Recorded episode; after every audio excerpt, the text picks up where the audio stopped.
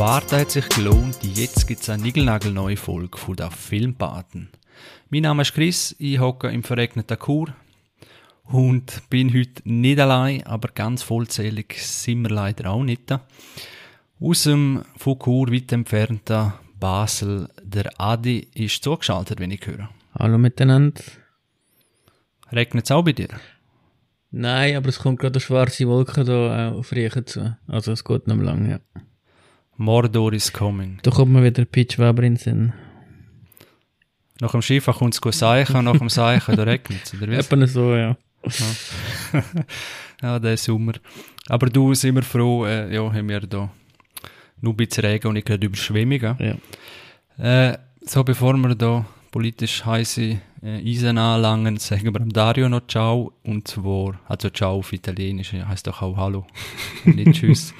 Äh, hoi Dario. Hallo zusammen. Auch bei mir regnet es. Die Lage in Winterthur verregnet. Gut, im Unterland tut mir das eigentlich nicht äh, erstaunen, aber ja. du musst dich wehren, das kann ich nicht mehr sagen. Ja, das fühlt mich, fühl mich, Ja, fühl, kann ich mehr sagen, als dass es regnet. fühl mich gerade schlechter. Äh, gut, ja. Wer aber Sonne hat und sehr, sehr heiß ist, der Faton. Er entschuldigt sich, und zwar, weil er in der Ferien ist. Ja, ich glaube, er hat gerade sehr, sehr heiß, das Gegenteil von uns. Hoffentlich hat er einen Puls, um sich abzukühlen. Grüße gehen raus an ihn. Und ja, hoffentlich sind wir bald wieder mal vollzählig. Jetzt aber in der Drehrunde starten wir doch wie gewohnt. Was haben ihr so gesehen? Gute Sachen, schlechte Sachen. Hauen's raus. Ich kann zuerst anfangen, weil ich ähm, gerade wieder frisch aus dem Kino was mitgebracht habe. Und zwar bin ich Wrath of Man schauen, vom Guy Ritchie mit Jason Statham. Habe mich schlussendlich dann doch für den Film entschieden. Ähm, einfach ja, weil ich schon ein bisschen, äh, ja, was soll ich sagen, ich mag einfach den Stil, den der Guy Ritchie hat, außer jetzt King Arthur, aber sonst eigentlich, mag ich eigentlich die meisten Filme von ihm. Und Was hast du denn zur Auswahl gehabt noch im Kino? ja, The Green Knight war noch das andere gewesen, aber ähm, Ah, sparen wir jetzt mal für später drauf. Ich denke, so einen richtig guten Action-Thriller, vielleicht wenn man im Kino es sieht, tut auch gut. Und ja, ich weiß nicht, ob ihr ihn kennt. Es ist äh, ein Remake von einem französischen Film, der heißt Le Convoyeur aus äh, 2004. Und zwar geht es um einen mysteriösen Mann, gespielt von Jason, Jason Statham, genannt Age, ähm, wo bei einer Geldtransportfirma von davon anhören, der davon arbeiten als Sicherheitsmann. Und der Mann ist einfach auf der Suche nach etwas, und zwar ist er auf der Suche nach Rache. Ich will jetzt auch nicht sagen genau, wieso. Ich habe letztes Jahr, bevor ich den Film schaue, noch äh, ein Review gelesen auf SRF und da ist die Frau schon viel zu tief mich ins Detail reingegangen und hat mir viel zu viele Sachen verraten, darum will ich euch das nicht sagen, wieso er überhaupt jetzt dort angehört hat bei dieser Sicherheitsfirma und wegen was er Rache sucht. Aber ähm, ja, das ist eigentlich der Grundplot, um was es geht. Ähm, Action-Thriller ähm, einzuordnen, von mir aus gesehen kein typischer Guy Ritchie-Film, sehr wenig Humor, ähm, aber sehr ähm, geradlinig, ähm, gut geschnitten, gute Action, auch wenn sie dann da ist, jetzt nicht überbordend, zu viele Action-Szenen, nicht zu übertrieben, äh, ist nicht der typische Jason Statham Kampfmaschine, ich mache jetzt alle Nudel fertig mit meinen geilsten Schlägen, die ich drauf habe, überhaupt nicht. Ich finde sowieso allgemein, dass Jason Statham eigentlich meistens dann am besten funktioniert in den Film, wenn das nicht der Fall ist, aber wie Bube, Dame, König, Gras, Snatch, The Bank Job habe ich damals auch sehr gut gefunden. Ich meine jetzt aber nicht den Italian Job, sondern The Bank Job, und ich eigentlich sehr guten Film finde. Und jetzt Wrath of Man auch, wo man eigentlich doch, muss sagen, also mich tadellos unterhalten während der ganzen Spielzeit. Und äh, ja, also schnörkelloser Film, muss man sagen. Ich glaube, der Guy Ritchie hat es auch von Film zu Film irgendwie schwerer, weil er einfach immer, die Erwartungen sind, es wird immer, immer grösser, eben wegen seinem Klassi also klassischen Stil. Einfach der Stil, den er so etabliert hat. Ja, Und da hört man viel, ja, eben ist zu wenig, ist zu viel von dem, ist kopiert, ist äh, irgendwas anderes, oder er es einfach sehr schwierig. mhm. Weil er hat den Stil, wofür er steht, und wenn er abweicht, äh, ja, hagelt es Kritik. Äh, eigentlich wäre mal interessant zu wissen, wie, wie, wie das so an der Kasse performt, seine Filme. oder? ja, Weißt du, ob das noch so in der Kritikerblase ist, oder so auf Twitter, oder wo auch immer die Kritiker, äh, die schlechteren, oder, ja, ob es einfach Erfolg, also Aladdin ist sicher erfolgreich gewesen. ja, und die ganzen Sherlock-Filme natürlich auch, die haben ja Kassen gesprengt, das ist klar. Das sind richtige Block Blockbuster gewesen. Ähm, wie jetzt der, sich der jetzt gerade schlägt, weiß ich ehrlich gesagt gar nicht. Wahrscheinlich jetzt auch nicht so gut, können wir vermuten auch, wegen der ganzen Verzögerungen durch Corona. Und weil jetzt halt wirklich so viele Filme auf einmal äh, am Kino gestartet sind bei uns, eben mit Old, mit Green Knight und Wrath of Man gleichzeitig, wird es sicher auch schwierig haben. Aber ich bereue es jetzt überhaupt nicht. Aber hat mir gut gefallen, gut unterhalten. Was auch schön war, ist, dass man wieder mal den Josh Hartnett äh, im Kino sieht, dass der mal aus der Versenkung auftaucht ist, ein bisschen. Er hat zwar nur eine kleine Rolle und nicht, auch nicht so eine gute, muss ich sagen, aber es trotzdem schön gesehen, nicht einmal zu sehen, ja. Josh Hartnett ist, der, also, der verknüpft immer mit Ethan Hawke. Okay. Und keine Ahnung warum. So ähnlich sehen sie sich eigentlich gar nicht, aber sie sind beide so wie morgen aus dem Bett aufgestanden Typen. Mhm. Also nicht, dass ich das gerade weiss, aber einfach so Morgenfrisur irgendwie. Und beide haben so den, den gleichen Stil irgendwie. Aber ja, Ja. das wieder verknüpfe und verwechsel ich jetzt mal immer miteinander. Ja, hat ein bisschen was. Ja. Ja, Genau. also gibst du ihm noch schnell eine Schlussfrage. Äh, was gibst du ihm denn für eine Note, wenn du müsstest? Tja, das ist jetzt auch ein bisschen kompliziert. Äh, Früher bin ich immer bei IMDb unterwegs gewesen. Jetzt haben wir ja noch auf ähm, Letterboxd haben wir jetzt einen Account aufgemacht. Mit Filmpaten, also mehr. Und jetzt muss ich dort mit fünf maximalen Sternen bewerten, anstatt mit, mit 10 Punkten auf IMDb. Und jetzt auf äh, Letterboxd haben wir 3,5 gegeben. Also, es wäre dann ein, ein, ein Sebni eigentlich, ähm, ein klassisches Sebni. Auf Ja, IMDb. Siebni, sollte man eigentlich auch wegnehmen bei IMDb oder so, weil sieben ist, weil dann musst du entweder sechs sein oder Nein, acht, oder? ich mach- Das- Ich mache es jetzt auf Letterboxd so, wenn es zum Beispiel eine 3,6 hat oder 3,7 und ich finde eigentlich gut, dann gebe ich ihm den Schnitt oben dran, dass er ein bisschen raufkommt, ja. Also würden dann 4 geben, ja. Und dann probiere ich so auf und ab zu runden, ja. Um ein bisschen zu helfen. Gell, auf Letterbox kann man auch followen. Ja, bitte, ja. Also, followen uns äh, unbedingt auf Letterbox. Ich muss mich dort auch noch ein bisschen reinknüllen. Ja, aber wirklich gute Seite. Äh, und dann würde ich auch mal draus gehen, was ich gesehen habe, was nicht. Und Mhm. ja, ein bisschen Film endlich ordnen. Also, dann kommen wir zum Dario. Yes, ähm, ich bin eine Empfehlung gefolgt von der letzten Episode. Und zwar ist die Empfehlung von dir gekommen, Chris, eine von der Top 5 Filme. Und zwar habe ich A Monster Calls oder sieben Minuten nach Mitternacht mir gegeben. Und ich glaube, um es kurz zusammenzufassen, äh, Messe für die Empfehlung. hat sich wirklich bewährt. Also wirklich ein, ein starker Film. Also sei es vor, äh, vor Machart her, sei es irgendwie was äh, für Emotionen eigentlich auslöst. Es ist eigentlich ein Film, wo eine Botschaft hat. Eine traurige Botschaft, aber eine wichtige Botschaft. Und äh, man hat wirklich auch Darsteller drin oder auch Stimmen drin, weil gewisse Darsteller sieht man eigentlich nicht wirklich wo dem Film die notwendige Tiefe verleihen tun. Und ich muss wirklich auch sagen, der Kinderdarsteller, ich glaube, der ist recht unbekannt bis jetzt. Der hat wirklich die schwierige Rolle, hat er wirklich sehr gut gemeistert, hat dem Ganzen wirklich auch, ich nehme jetzt auch als, als Schauspieler auch wirklich die Leistung oder die Tiefe wirklich gegeben, was eigentlich nötig gemacht hat. Und das hat er wirklich super gemacht. Und es war auch recht gut besetzt gewesen mit der Nebenrolle, also Felicity Jones und Sigourney Weaver und eben Liam Neeson und so in der Nebenrolle. Das ist natürlich auch ein starkes Brett. Und ja, also wirklich super Film. Und da kann man wirklich ähm, ohne, ja, ohne Zögern weiterempfehlen. Ja, das freut mich natürlich. In der, ja, in der letzten Folge haben wir die, äh, das besprochen, respektive hat der Adi den gesehen. Ja. Und äh, ja, schauen den Film, geben dem eine Chance.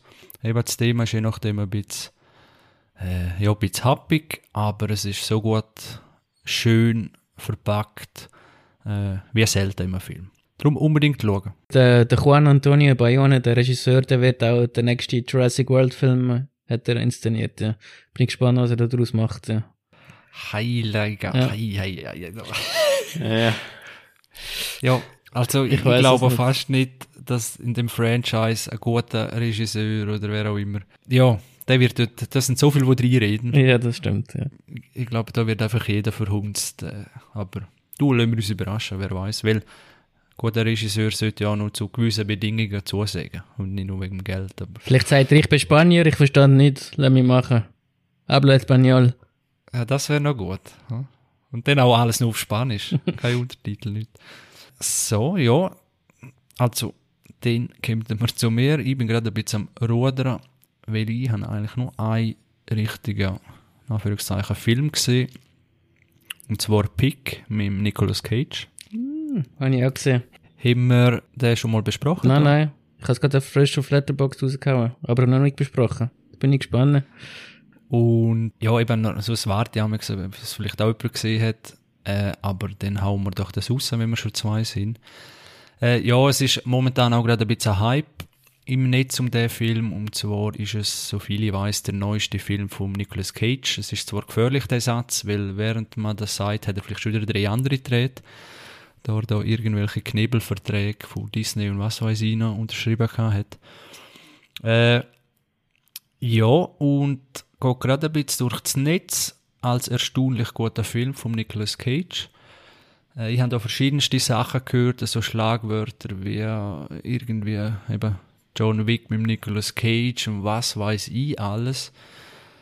So Rachefeldzug und und und. Um was geht's? Grob umrissen ist der Nicolas Cage, ein bisschen älterer Einsiedler, kann man sagen, der so im Wald oder Waldrand wohnt und er hat das Trüffelschwein, darum auch Pick, und beliefert eine Restaurantkette oder ein berühmtes Restaurant und sonst irgendwelche Abnehmer äh, ja, mit, mit diesen Trüffeln. Musst, Adi, wenn ich das, der Film dann nicht richtig verstanden habe, sagst du mir so. Äh, und ja, viel mehr muss man auch nicht sagen und dann passiert ein bisschen die Parallele zu John Wick. Er verliert den Hund und bei Pick wird das Schwein dann äh, entführt. Genau. Und dann, ja, fährt die Jagd an, wenn man dem so sagen kann.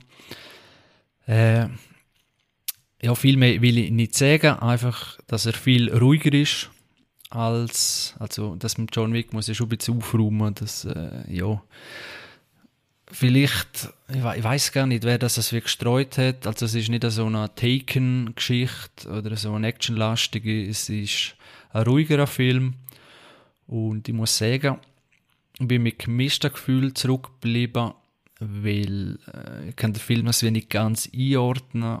Braucht es den Film? Was will er sagen? Äh, ja, schwimmen da ein bisschen, weil wegen dem Hype. Das ist auch wieder so etwas, wo, wo ohne Hype würde ich ihn besser bewerten. Und am Hype denke ich, ja, es ist jetzt also Meisterwerk weit entfernt. Es ist schön, dass man mal sieht, dass der Nicolas Cage wirklich Schauspieler kann, auch wenn er eigentlich wirklich durch den Film ein, zwei Gesichtsausdrücke hat, wie man es auch ein bisschen kennt von ihm, aber halt einfach ein bisschen mehr vielleicht Emotionen im Gesicht oder so, aber ja, wirklich viel Luna macht er auch nicht durch, verschiedene Emotionen. Also da doch ein bisschen einseitig, äh, ja, du siehst, ich bin ein bisschen lost. Sag du mir mal, wie du ihn gefunden hast. ja, ich glaube, ja, von der Handlung würde man auch nicht mehr sagen, aber das mit John Wick, ich glaube, es ist eher so ein Anti-John Wick, aber ähm, hat jetzt auch nicht das ganze, das ganze Mysterium daraus rausnehmen aus dem Film, wenn jetzt der Dari da anschauen will, oder fährt dann später noch unsere Zuhörer. Man muss sich einfach eben auf keine Erwartung haben und einfach darauf einlassen und dann sich eine Meinung bilden. Ich glaube, ich weiß, wieso der momentan so gehypt wird, aber ähm, weil es einfach nicht das geht, was man erwartet, ja. Weil es ein bisschen Antithese ist zu allem anderen, ja. Aber es ist nicht auch ein Hype ein bisschen, weil einfach der Nicolas Cage oder die Zuschauer hoffen sich, dass es wieder ein guter Nicolas Cage Gra Film Gerade will gibt, sagen. wo- Man findet doch den Nicolas Cage geiler Siechers oder so und denkt, ah, der hat jetzt wieder Erfolg wieder verdient, oder? Und sobald ein bisschen Aber das hat er schon ständig in letzter Zeit. Das haben wir Mandy, das wird hure überha- äh, überall. Ich finde den jetzt auch nicht so überragend gut. Ich verstand den Hype überhaupt nicht um den Mandy. Jetzt ist auch der Willy Wonderland, oder wie der heißt. Ja, aber Mandy ist gespalten. Das ist, glaube wirklich, äh, da gibt es derartig Meisterwerk und aber ich glaube Mehrheit schon irgendwelche äh, ja ganz ganz äh, komischer Film auf dem Trip. Ja, voll. Und aber aber bei Pick hörst du wirklich fast noch noch gut. Mhm.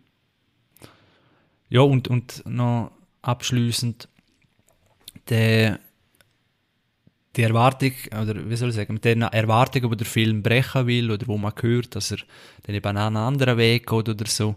Also, das ist jetzt, also, ein bisschen, ich weiß auch nicht, das ist ein bisschen weit hergeholt, finde ich. Nur weil er jetzt nicht genau hört, wie vielleicht ein anderer Film oder so, aber da wären doch noch, noch viele andere Sachen möglich gewesen. Also, ich weiß nicht, da ist auch wie Potenzial auch weg und, Mhm.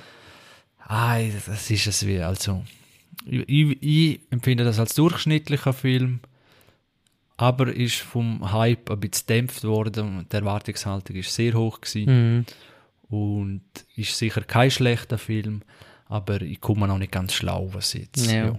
Ich glaube, der muss noch ein bisschen reifen, Ja.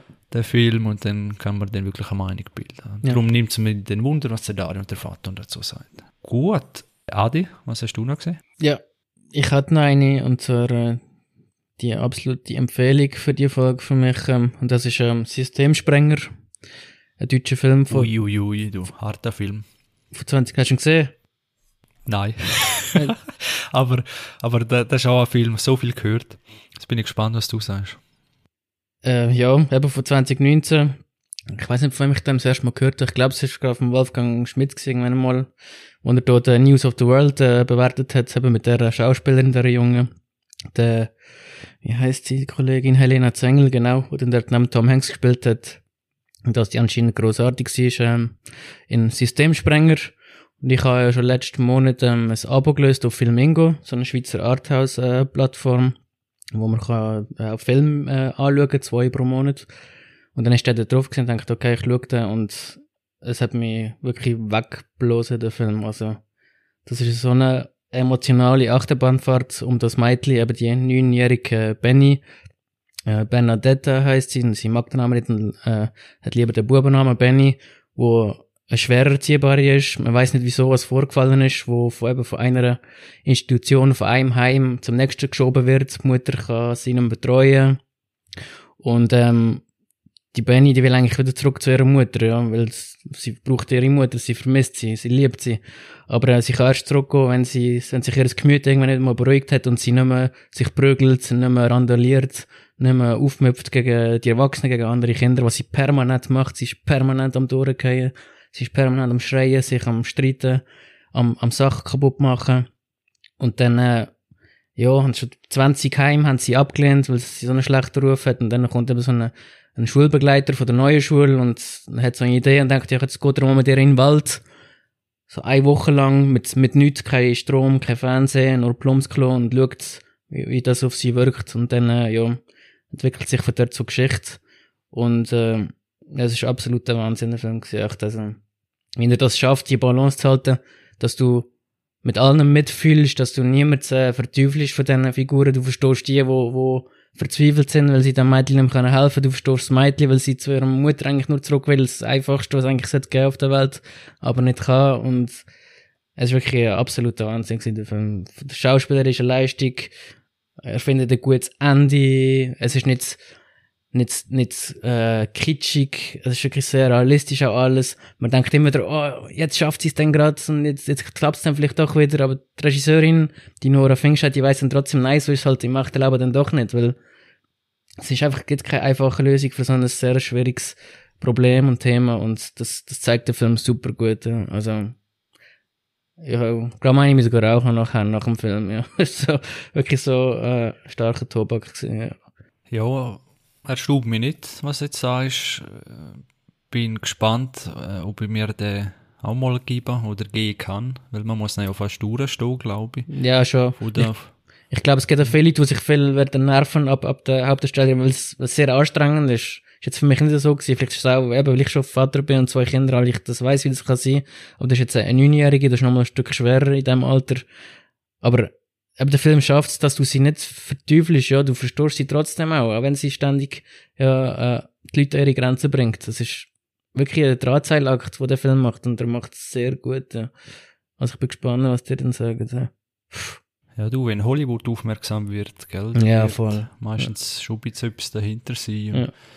ja, ich hoffe für sie, dass das, weil die ist noch eben sehr jung und dann eben schon mit Tom Hanks und so eigentlich schon der, bald fast der Höhepunkt Mhm. schon ganz früh erreicht. Und dass es dann nicht so äh, Kevin allein zu Hause mäßig Ja. ja, mit dem McCall, Coglin, Ja, ja. Coglin, wie heißt äh, ja, Ja.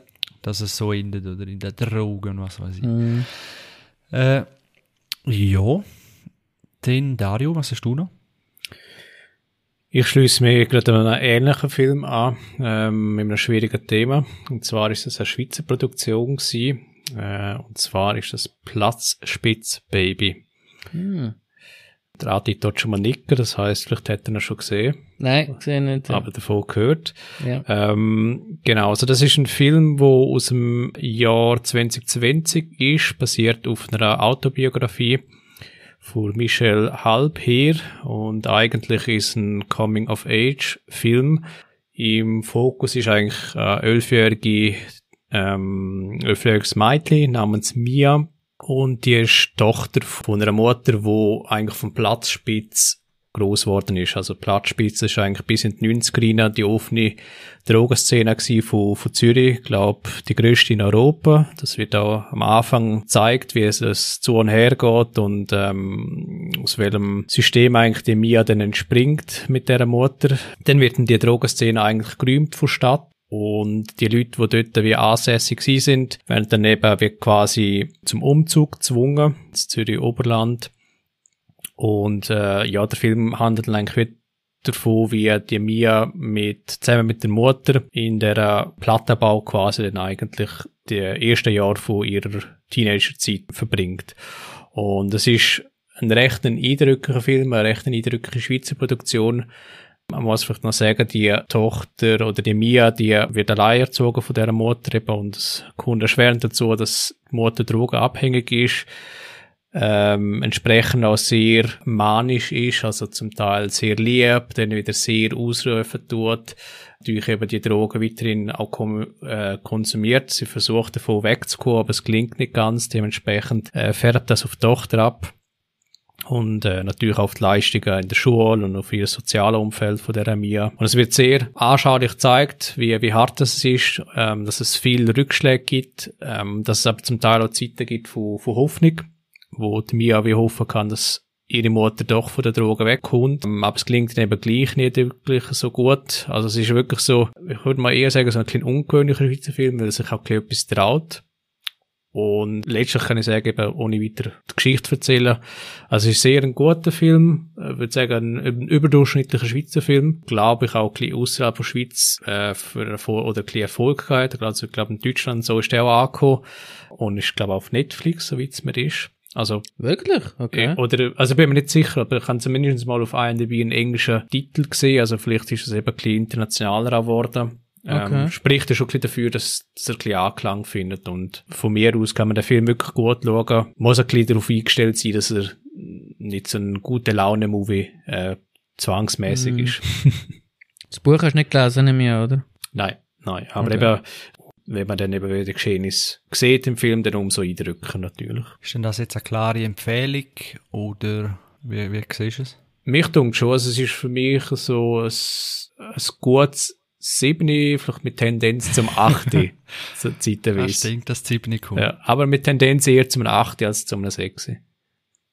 Und das ist für einen Schweizer Film äh, eigentlich schon ein, ein gutes Gartemaß. Cool. Ja. Dann bin ich da händeringend noch am Suchen. äh, ja, ich habe sonst noch Zeit. Auf YouTube, wie man es kennt, verbrötelt eigentlich äh, nicht allzu gross nennenswert, außer über den Arte-Kanal, da müssen wir auch nicht mehr drüber. Langsam müssen wir Geld kriegen.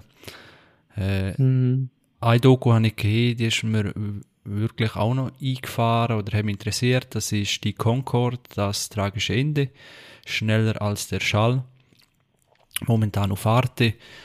Äh, und wirklich eine sehr gute Doku, wenn man Aviatik interessiert ist, äh, dann sowieso ein Muss. Und ja, ist einfach sehr äh, interessant, der ganze Mythos um Überschallflugzeuge und so weiter, äh, wie die Entwicklung dorthin war und was das alles bedeutet hat und der vermeintliche Luxus an Bord und dabei ist doch alles mega eng und die Promis, die hin und her fliegen und also wenn man mal Concorde geflogen ist, dann ist die Wahrscheinlichkeit riesig, dass dann gleichzeitig gerade noch irgendein Weltstar mitgeflogen ist und das alles wird dort äh, aufgezeigt und dann auch gegen End, was für Glück und Pech gewisse Passagiere hatten, wo beim Unglücksflug, äh, wo das Flugzeug dann äh, abgestürzt ist, zum Beispiel noch Umbuchungen vorgenommen haben, kurz vorher und so weiter. Und dann, ja, wie die nachher weiterleben und was die so denken, äh, ja, ist das Schicksal gewesen und so weiter. Also noch, noch eine interessante Komponente, die wird also nicht riesig beleuchtet, ist jetzt nicht so, dass das ganz philosophisch aufdröselt wird, aber es sind einfach so Punkte in dieser Doku, wo du denkst, ja, das äh, ist auch noch verrückt. Und dann kriegt man gerade noch so ein bisschen Final Destination Vibes, weil die ganze Reihe fängt ja eigentlich so an. Mhm. Oder so ähnlich und ja, ist einfach wirklich äh, noch eine spannende Doku. Noch ein kleiner Tipp, wenn das jemand interessiert. Wie, wie heißt die Doku? Die Concorde? Absturz einer Legende? Ja, das sollte schon eigentlich schon... Das schneller als der Schall? Mal schneller als der Schal ist im Thumbnail Untertitel Die Concorde, das tragische Ende des Überschallflugzeugs. Okay. Genau. Super. Ich glaube auch ein bisschen eine ältere Doku. Äh, Ist ein Reupload, aber ja, empfehlenswert. Gut. Ja, hat jemand noch eine Empfehlung von euch? Nein, aus meiner Sicht. Keine Empfehlung. Dann kommen wir doch zur Hauptattraktion von dieser Folge. Und zwar habe ich mir überlegt, hey, es gibt doch Filme, wo man fälschlicherweise oder zu Unrecht oder wie auch immer vorverurteilt hat und denkt, ah, das wird jetzt eh nichts, oder man ist gezwungen worden, zum zu schauen, ist mitgegangen, hat einen Gefallen gemacht, einen Kompromiss, was auch immer, hat auf jeden Fall den Film oder die Serie gesehen und nachher denkt, boah, eigentlich gar nicht, gar nicht so schlecht gewesen. Ich glaube, das kommt in der Filmwelt, Serienwelt sehr, sehr oft vor. Äh, da das Thema Erwartungshaltung halt auch wieder reinspielt. Und ja, also da, das kann jeder ein bisschen anders interpretieren. Das Motto oder von dieser Folge oder, oder das Thema ist sozusagen einfach zu Unrecht verurteilt. Ein bisschen auch ins Guilty Pleasure abdriften, je nachdem. Das ist ja, wo vielleicht vor Allgemeinheit verurteilt ist und selber findet man es gut.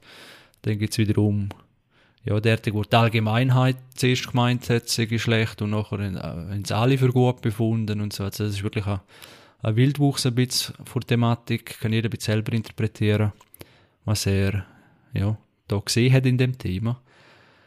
Dann würde ich sagen, nehmen wir jetzt ein paar und dann bin ich gespannt, was ihr gemeint habt, sage ich weniger gut und nachher mehr als ein 7 gekriegt hat. Hm. Soll ich gerade mal so definieren? Okay. Nein, es wird ein 7 sein, oder? äh, was bei euch alles 7, 6, 7, 8 gekriegt hat. okay. Ja, tiefer kann es nicht sein, sonst würde es nicht reinpassen. Ja, doch, es kann sein, dass man auf keinen Fall überhaupt geschaut hat, und dann schaut man und denkt man doch, ah nein, ist doch ein 7, ja. Eben, das meine ich. Ja. Wo dann ein 7 ist am Schluss. Ach weißt? so, ja, okay. Also die Endbewertung, die muss ja ein bisschen höher sein, sonst Ja, ja, ist ja. eigentlich nicht verurteilt. Oder Ja. geht es auch umgekehrt? Das war ein anderes Thema. Nein, verurteilt ist ja immer schlecht. Oder wenn einer gut gefu- Ja. denkt, hast und nachher schlecht, dann ist er nicht verurteilt. Verurteilt man nach hinten und will die Lebenszeit zurück. mhm. Aber egal, ja. Dann, Adi, drop doch einmal einen. Okay, ich starte mit dem ersten. Das ist ähm, Don't Look Now von 1973. Auf Deutsch, äh, wenn die Gondeln Trauer tragen. Ähm, eigentlich gilt er als Horrorklassiker. Ich hatte damals sehr jung das erste Mal gesehen. Bin ich vielleicht knapp über 20 gewesen. Scharf auf einen geilen Horrorfilm gesehen. Äh, viel Blut, äh, viel äh, Schockmoment. Ist natürlich gar nicht beliefert worden. Es geht um ein äh, verhütetes Bärli, wo durch einen tragischen Unfall ihr Kind äh, verliert. Und dann, äh, glaube Jahre später, äh, kriegt der Mann, also der Vater, kriegt eine Stelle in Venedig als so Restaurator in einer Kille und dann geht, geht er dort mit seiner Frau dort an. Und äh, die ganze Stadt ist ständig in Grau und im Nebel, es ist alles sehr düster und die treffen auf eine Frau, wo so eine Hellserin, glaub, wo, wo sagt, sie hat jetzt, sie hat ihr tote Kind gesehen und dass es ihr gut geht, glaubt, so wie ich mich nachher erinnere. Ist jetzt auch schon das Ziel, das Zeit her, seit ich das zweite Mal geschaut habe. Und dann mit der Zeit fängt das Bärli auch an zu glauben, dass sie die Tochter sehen, dort in Venedig rumlaufen, ja. Und ich bezeichne jetzt gerne so als Gruselfilm, er gruselt richtig den, den Film. Es ist nicht wirklich ein Horrorfilm, aber was der mit der Atmosphäre macht in dem Venedig, das ist wirklich sensationell, wie er mit ihm, mit ihm, äh, mit, mit der einen Streich spielt, mit deinen Augen, mit dem, mit dem Gehör, was du denkst, was du da siehst in diesen engen, dunklen Gassen in Venedig. Das ist wirklich sehr, sehr gut inszeniert. Und äh, gute Sache ist auch, dass ich schon das Ende gar nicht gewusst habe, von damals, als ich das erste Mal geschaut habe. Und das Ende hat mich dann auch wirklich sehr überrascht. Und habe ein sehr tolles Ende gefunden, das ich nicht erwartet hätte. Und ja, das ist dann äh, wirklich, ich glaube, um drei Punkte ist der dann gestiegen bei mir, beim zweiten Mal schauen.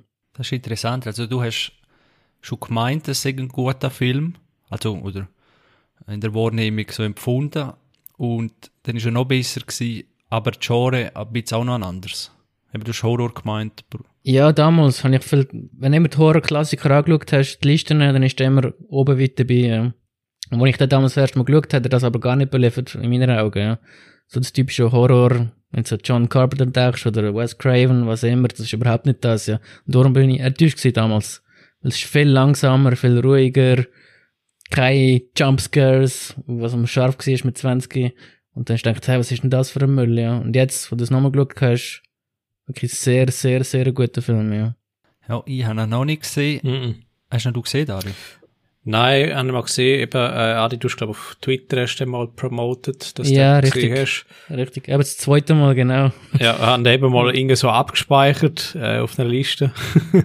Aber noch nicht gesehen. Also, äh, was ich so ein bisschen rausgespürt, ist so ein bisschen, ist so ein bisschen Lynch-Vibes, also im Sinn von Gruselerzeugern, aber Ja, doch, nicht klassischer Horror oder so. Ja, doch, doch, doch.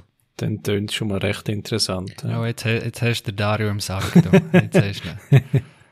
ja cool. Und einer von den wenigen Filmen, auch wenn ich ihn nicht gesehen habe, aber der Titel ist besser als der Englisch.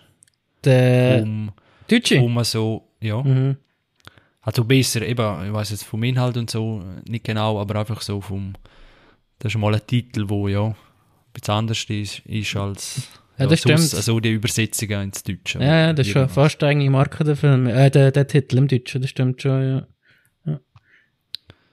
Ganz ehrlich gesagt, ich Ja. weiß nicht mal, was Don't Look Now jetzt, auf was ich das für beziehe. Im Englischen, ja. Ah, Wo das der Zusammenhang ich nicht gewusst. Darum habe ich gedacht, vielleicht Ja, ist er ja. passender, aber Ja, kann ich nicht mal sagen, wirklich. Ganz ehrlich. Aber Trauer, das ist, glaube ich, klar, warum. Mhm, oder ja, dann noch ja. so schön in den Satz verpackt.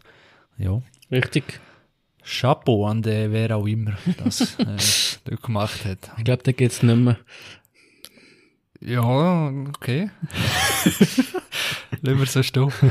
Äh, Dario. Yes, ähm, ich weiß gar nicht, ob ich den Film schon mal genannt habe im Podcast. Äh, und zwar habe ich spontan an The Girl on the Train denkt. Am Adi Seitz, glaube ich, etwas. Ja. Hast du noch gesehen? Habe gesehen, ja. Hast du noch gesehen? Okay. Ist auch ein Film, wo, wenn man so, sich Kritik zugute führt, dann wird er recht kritisiert. Ähm, ich vermute, das ist wieder so ein klassischer Fall von Buch besser als der Film. Da ich aber gleichzeitig, oder gleichzeitig, da ich das Buch mal angefangen habe, ins Buch nicht wirklich reingekommen bin, und wir denkt haben, ja, irgendwie ist es recht schräg, irgendwie, eben, wie man ins Buch eingeführt wird. Und dann sieht man den Film und dann sieht man, wie man dort ins Thema eingeführt wird. Dann hat es mir gedacht, dass der Film dort einen besseren Job erzielt hat. Im Detail habe ich gehört oder habe ich vernommen, äh, gibt es eine Abweichung beim, beim Schluss ähm, im Vergleich zum Buch. Aber ähm, wenn ich wie den Film isoliert betrachte, tut es im Film selber eigentlich nicht negativ in, ins Bild schlagen. Also mir hat er eigentlich sehr gut unterhalten. Kannst du noch kurz die Handlung? Ja, die Handlung eben ist eben, wie soll ich sagen, das ist eigentlich fast, kann man eigentlich gar nicht wie groß sagen. Also es geht eigentlich um, um eine Frau, die jeden Tag Zug fährt, ein Pendeln ist und soweit es mir ist, dort sind eines Tages ein vermeintlicher äh, eine vermeintliche Tat beobachtet vom Zug aus und ähm, sie versucht dem Ganzen irgendwie auf die Spur zu kommen und der Film handelt eigentlich davon, wie sie versucht, dem auf die Spur zu kommen und eben, wie es dann so ist, am Ende vom Film gibt es die Auflösung und die Auflösung ist nicht so, wie man es eigentlich erwartet hat initial. Viel mehr kann man wie auch nicht sagen, es ist auch recht komplex, äh, Film rein von der es ist auch ein bisschen anstrengend zum Schauen, muss man sagen, weil es eben so viel Zwischenschnitt gibt, so eine Art auch Flashbacks. Aber nichtsdestotrotz muss ich sagen, der Film hat mich eigentlich positiv dann überrascht und meiner Ansicht nach ist er zu Unrecht verurteilt worden ähm, und er hat nicht der Kritik entsprochen, wo wirklich der Film dann eigentlich völlig zerrissen haben. Mhm. Und darum kann ich sagen, also auch für alle die, die irgendwie auf Thriller stehen, eben so mit Mystery-Element und mit, ja, was eigentlich passiert, kann man den wirklich restlos überzeugen. Also der Film hat mich so erinnert an, also rein vom Stil her, Ben Affleck und mit der Gone Girl.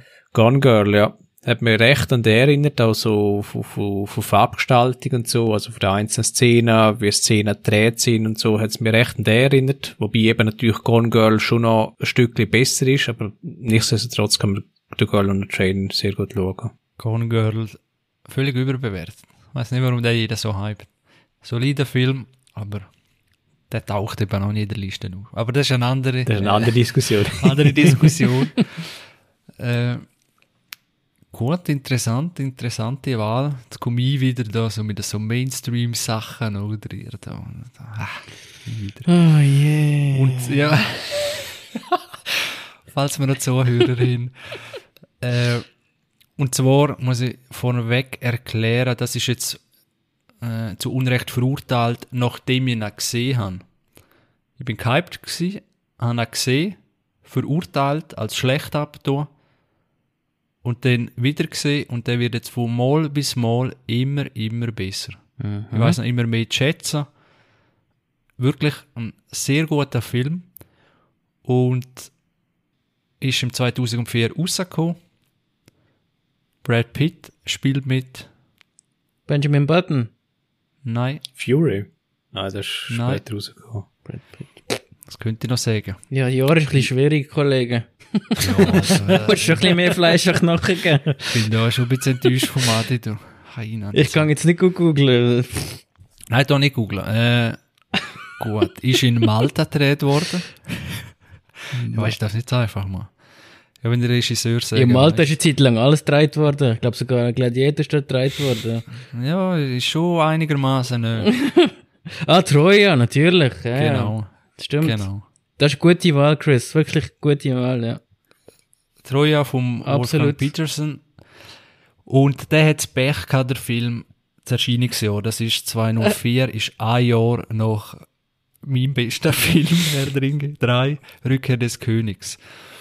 Und Herr der Ringe 3 hat ja wirklich so der Schlacht-Epos auf eine, auf eine nächste Stufe gestellt.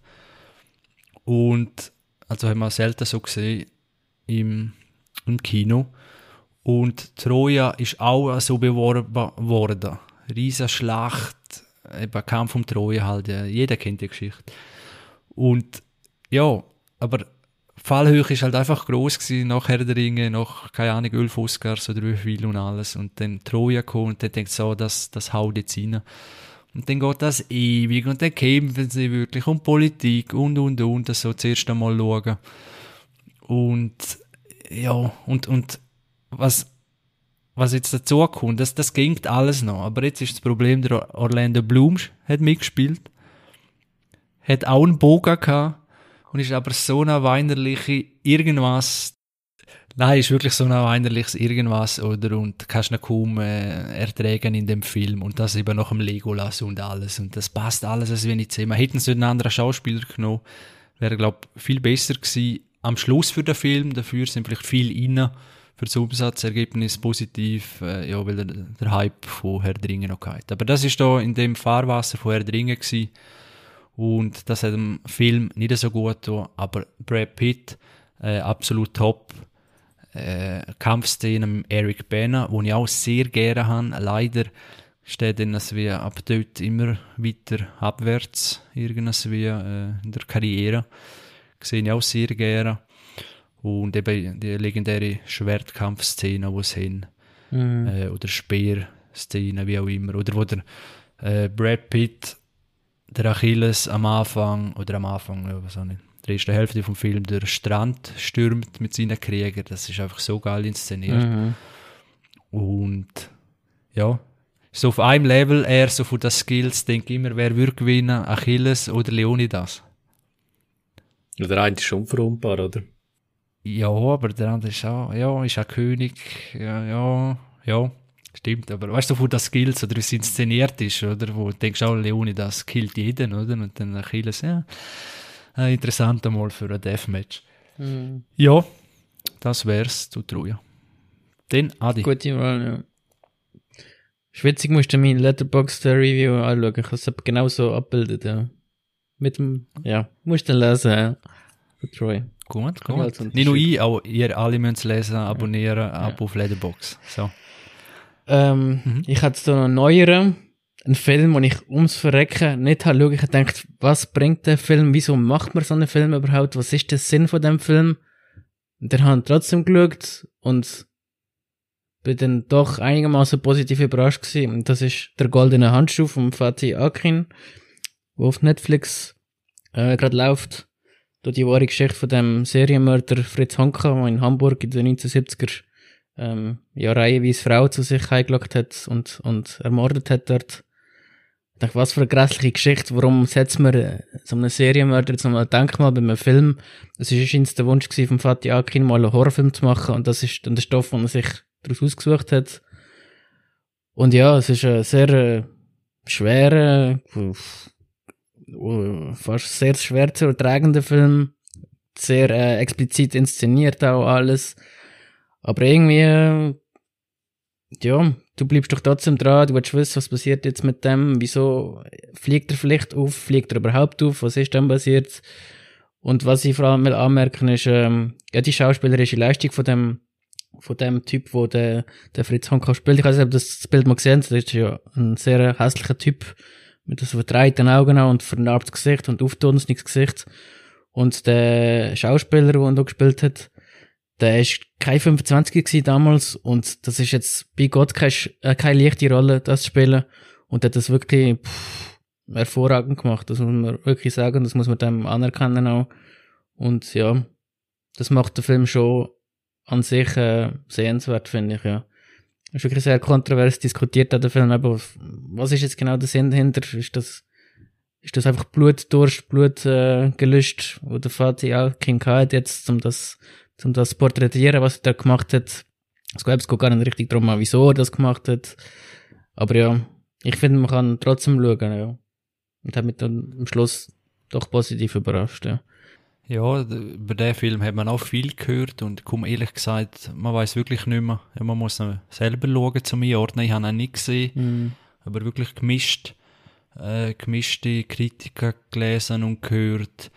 Das Buch sei viel besser. Genau, ja. Und die Szenen sind dann doch, obwohl es halt im Buch auch sehr, ich weiß auch nicht, pervers Ton hergeht oder, oder äh, einfach grusig. Ja, sicher, ja.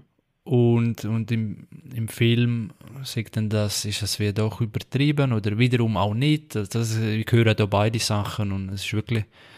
Äh, aber warum hast du denn als, oder was sind so die Punkte, wo, wo, wo sagst, hey, der, der, der ist jetzt gut, besser gewesen? Ja, aber Und weißt, ist die Inszenierung einfach das Gesamtpaket? Richtig, oder ja. zwei, drei Momente? Nein, das Gesamtpaket. Halt mit dem Zeitbild von den 19 1970er in Hamburg. Halt der Look. Halt, du kommst in die dreckige Bar rein, wo er dort ständig reingeht. Du siehst die, die Halunken, die sich dort umtreiben. Alle, einer versoffener als der andere. Es gibt schon so einen gut, gut, gibt den Touch gut über von dem, von dieser Zeit damals. Und eben, schlussendlich ist es einfach die schauspielerische Leistung auch von dem Typ, weil kein, 3, 23 muss er da gewesen sein, glaub. Und er zieht so ein Ding ab. Das finde ich schon recht beeindruckend, ja. Auch wenn es unter einer guten Maske auch versteckt ist, aber da gibt's wirklich vollen Körpereinsatz, äh, mit der Stimme auch. Das, das machst du jetzt einfach so aus dem FF raus. Ja. Also, ja, beeindruckend einfach. Gut, gut. Äh, überhaupt Bücher vom Heinz Strunk ist der Schriftsteller. Äh, die sind, glaube ich, recht, äh, wie sagt man, recht äh, unterhalt, also äh, du weißt es nicht, wie wie sie ausdrücken. Einfach machen sehr Spaß zum, zum Lesen und schreibt das sehr, äh, also hast du es auch gelesen, Adi? Nein, nein, nein. Äh, sehr unterhaltsam, das Wort habe ich gesagt. Keine Ahnung, was es gerade Mhm. war, jetzt habe ich es gefunden. Sehr unterhaltsam, habe ich schon viel gehört. Darum, äh, Heinz Strunk kann man, glaube ich, eine Empfehlung geben, auch wenn ich es selber noch nicht gelesen habe. Aber vorher habe ich es auch mal gehabt, zumal ich zuerst das Buch lesen und dann mal den Film. Weil sonst ist es, glaube ich, schwierig. Äh, wir haben sehr allgemein mit so, also eigentlich ist ja, ich weiß auch nicht, 70% der Filme, ich sage jetzt einfach hier etwas, äh, gefährliches Halbwissen, ist ja basierend auf einer Buchvorlage, Mhm. wo im Kino, Serie, Mhm. Ja. wo man nicht einmal weiß und dann ah, irgendwo ist da noch in der Römerzeit hat einer noch auf einer Steintafel irgendein paar Sätze geschrieben, wo genau der Film nachher geworden ist. Könnte man meinen. Äh, wenn ihr so etwas hören, könnt ihr dann immer zuerst den Film oder denken ihr, ja, vielleicht zuerst gleich einmal das Buch Mhm. lesen oder äh, Mhm. nie das Buch, nie, immer ja. Film. Mhm. Habe ich gesehen da. Dass der Dario so viel liest, Ja, das Ding äh, ist ja hätte ich etwas mehr, anderes erwartet. das Ding ist ja mehr, äh, häufig weisst du gar nicht, dass es ein Buch hat als Hintergrund. Also ich ich erfahre meistens davon erst, wenn ich einen Film gut gefunden habe und dann per Zufall, wenn es nicht gerade am Anfang vom Film steht, liest man dann noch, ah, okay, es basiert auf einem Buch. Und dann, wenn ich den Film sehr gut gefunden habe, dann muss ich sagen, interessiert mich je nachdem auch das Buch ein bisschen zum Lesen oder zumindest mal den Unterschied zu hören, was ist der Unterschied zwischen Buch und Film. Und den gibt's immer. Den gibt's immer und das ist auch immer ein bisschen Gefahr, oder? Je nachdem liest man dann vielleicht so das Buchende, äh, wo cooler ist, oder eben das Filmende, wo, wo cooler ist als im Buch.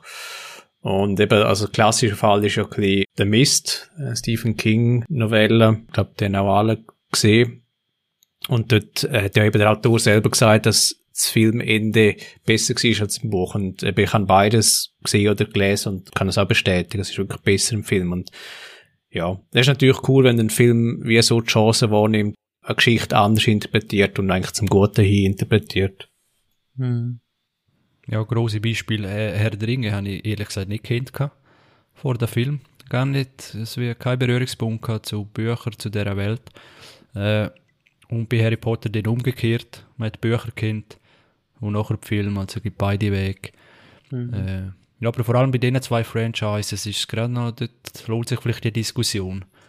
Weil wenn du natürlich die Filme schaust, ja, dann hast du die Bilder im Kopf, oder? Nachher beim Lesen. Ja. Das aber Das alle, ja. alle eigentlich keine schlechte Filme sind, geht jetzt das noch. Aber äh, ja, interessantes Thema. Hey Dario, was hast du noch? Äh, yes, ich habe einen Film gesehen von einem Schauspieler, wo ich so nicht wirklich Fan bin, äh, nämlich einen Film von Elias M. Barek. Ist zumindest mein Bild gewesen und dann habe ich den äh, Film Der Fall Collini gesehen. Äh, ich weiß nicht, ob ihr davon gehört habt. Mhm.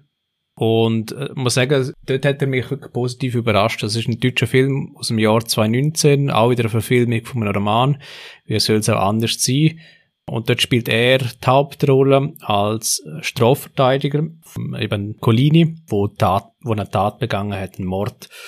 Und äh, sein Gegenspieler quasi im Film, das ist so eine äh, Mischung vielleicht, das muss man sagen, so eine Art wie ein, ein Gerichtsthriller mit äh, viel mit Flashbacks und äh, auch verschachtelter Erzählweise. Sein Gegenspieler ist der Heiner Lauterbach, wo der Staatsanwalt spielt und äh, muss ich sagen, die beiden tragen auch den Film sehr gut. Der Colini gespielt vom Franco Nero, scheinbar an Dalo-Western-Legende, an der vorher nicht kennt, spielt auch sehr gut. Also es gibt eigentlich wieder das Trio, wo der Film treibt und eben der Mordfall ist gegen vornherein recht wie soll ich sagen, offensichtlich. Also der Täter hat sich gestellt, der Colini, hat gesagt, eben, er hat den Mord begangen. Und erst nach und nach erfahrt man eigentlich, was die Hintergründe davon sind. Und äh, die Hintergründe sind dann sehr spannend, sehr spannend aufbereitet. Man muss auch sagen, der äh, Mbarek hat mich in dem Film auch nicht irgendwie aufgeregt und dann denkt, hey, der passt jetzt wirklich nicht rein.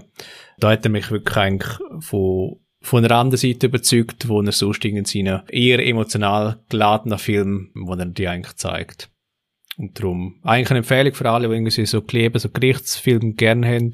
Ähm, klassischer 7 von 10 Movie, vielleicht mit Tendenz zu einem 7,5.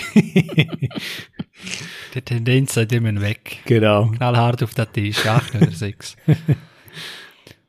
ja, das ist ja äh, eben am Schaden an den äh, Schauspielern, die sich so immer für ein Genre üblicherweise so hergeben und dabei hätten sie ja, anderes Potenzial. Wiederum müssen wir auch immer sehen, sind Schauspieler, ist ihr, ihr Job, wo es nicht je nachdem die Auftragslage dürftig ist und wenn dann halt so Angebote kommen, ja, bin ich da äh, niemand, der da verurteilt, um diese Rolle anzunehmen, aber man muss dann halt auch nicht verwundert sein, wenn sie dann halt eben den Stempel kriegen. Äh, ja, interessant, interessante Empfehlung.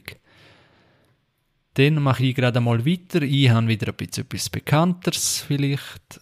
Äh, zwar ein Film aus dem 202, ein Shyamalan-Film. The Village. Nein, Der später Mel. Gibson in der Ah, Hauptrolle. Science, ja. Joaquin Science. Phoenix. Genau, Science Zeichen.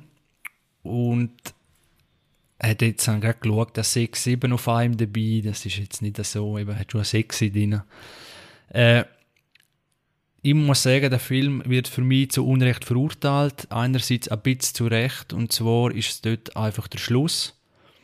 Äh, sozusagen Prämisse, wo, wo der Film dann aufgelöst wird, ins Ende eingeleitet. Der ist einfach, äh, ja, wie das Plothole, ein bisschen kann man sagen, ein paar, ist einfach, äh, ja, macht den ganzen Film unlogisch und so weiter. Mhm. Ich finde den nicht ganz so, also ich habe ihn auch blöd gefunden, der Schluss. Ich denke, da hätte man können besser lösen Hätte auch nicht unbedingt müssen in ein Happy End rein von mir aus. Dann wäre er richtig gut. Dann würde er wirklich fast zu, ja, ja, Meisterwerk ist immer hochgegriffen, aber wirklich zu einem sehr, sehr guten Film. Wenn er, äh, ja, ein bisschen mehr Mut hätte am Schluss, aber die Atmosphäre, die erzeugt wird, wo man am Anfang einfach nicht gewusst hat, äh, in welche Richtung geht der Film eigentlich, einmal, so ist es mir gegangen im Kino, hat, hat die gewissen Snippets, wo man so, ja, so ein bisschen erhascht hat äh, von diesen Aliens, irgendwo mal einen Fuß gesehen oder so, das, das ist wirklich genau zum richtigen Zeitpunkt passiert. Äh, und allein das Haus im Maisfeld, äh, da werde ich, auch wenn mir jemand so ein Haus schenkt, da werde ich nie im Leben suchen wegen dem Film. äh, und dann die Spielereien, einfach so ein paar Horror-Elemente. Das mit dem Hund habe ich auch sehr extrem gefunden. Weiß nicht, es gibt eine Szene, also die Farm hat, eine- äh, Farm, also der äh, Mel Gibson und ich glaube sein Bruder ist der Joaquin Phoenix, äh, wohnen wohnen dort auf einer Farm und haben einen Hund und eben so auf einer Farm am Maisfeldern rundherum. Und dann, ja, Spoiler ist schon gleich, also. Könnt ihr auch so schnell ja. weglosen und so das hat jeder gesehen. Äh, ja, kommen die Außerirdischen, sie verbarrikadieren sich im Keller und dann hört man einfach, äh, wie sie in der Wohnung rumlaufen und der Hund ist aber, soviel ich weiß, noch draußen abgebunden, hört eine Bella, Bella und dann irgendwann äh, ja, wird er abgemurkst und so. Und das ist eine intensive, irgendeine so intensive atmosphärische Stimmung, wo dort wirklich ja, in alle Richtungen hätte können gehen. Man ist wirklich gefühlt in dem Keller drin mit ihnen. Und ich finde, sie machen es auch nicht wie viele andere Horrorfilme, wenn man dann als Horror kann bezeichnen, äh, wo einfach Darsteller völlig, sich völlig blöd benehmen. Das kommt da eigentlich für mich auch nicht so vor oder wüsste gerade keine Szene. Äh, der, der Phoenix holt immer den Baseballschläger, würde ich auch machen, außer ich hätte eine Waffe. Äh, also man fühlt sich eigentlich ja, in dieser Situation äh, sehr mit den Schauspielern verbunden. So ist es mir gegangen. Hat ein, zwei Schreckmomente, habe ich da auch schon mal im Podcast erwähnt. Ich muss nicht viel mehr dazu sagen. Und er hat einfach keinen guten Ruf. Und ich weiß ehrlich gesagt eben, nur wegen dem Schluss dort macht der Film mir nicht kaputt. Aber äh, ja, zu Unrecht verurteilt für mich. Mhm. Könnt ihr das nachvollziehen? Nicht? Ich sollte wieder mal schauen. ja. Mhm. Damals haben wir riesig gefreut gehabt auf den Film im Kino, das weiß ich noch. So auf den Film gefreut, weil Krankreis und irgend so das Thema gewesen, ein bisschen habe ich das Gefühl gehabt, auch, hast du wieder etwas gehört davon? Und dann Shyamalan, ich glaube, das war der dritte gewesen, nach Unbreakable, ist das der nächste gewesen, nicht mehr, oder? Oder irre ich mich? Also er hatte damals noch wirklich einen guten Ruf gehabt und ja. Bin dann schon ein bisschen enttäuscht gewesen, muss ich sagen, aber ich, ich sollte vielleicht mal schauen. Das stimmt, der hat auch einen rechten Hype gehabt vorher. Ja. Genau, genau. Natürlich dort noch auf dem äh, Shyamalan noch ein bisschen auf dem Höhepunkt gewesen, Mm, oder kurz richtig. eben so dort dort Und dann ja. eben mit so einer, jeder hat auch schon ein bisschen einen Twist wieder erwartet und dann so etwas. Mm. Ja, das äh, hat dem Film auch nicht gut getan, Mm. aber Trotzdem finde ich einen genialen Film. Ja. Ein klassisches Achte, sogar für mich. Okay. Hm. Ja, muss ich wieder mal schauen. Stimmt. Gut. Und Mel Gibson ist natürlich, sehe ich auch gerne, Ich aber auch. schnell, äh, Ich muss guter auch, Schauspieler, wirklich, kaufen wir ihm ab. Und auch so schade, hat er nicht bis, nicht bis daher geschafft in die heutige Zeit erfolgreich, aber selber die schuld. Hm. Also, Adi. ja, ist witzig, ich hätte jetzt einen anderen Film bringen, aber jetzt bringe ich einfach gerade einen Mel Gibson Film, wo ich, äh, zu Unrecht verurteilt, Ah. wo ich mal schlecht gefunden habe. Ich finde, je mehr ich ihn schaue, eigentlich immer besser. Soll ich mal ein Rätsel machen? 1996. Mehr krieg, Das wird schwierig. mehr mehr Also, wenn nicht. ich auf der Rätselbank bin, dann ist das schwierig. also 1996 und der Mel Gibson spielt mit. Der Patriot. Braveheart. Nein. Wann ist der Braveheart rausgekommen? Der ist früher rausgekommen. Der ist 95, glaube Ja, also so weit daneben. Für mich ist das schon gut. ja, ist schon recht.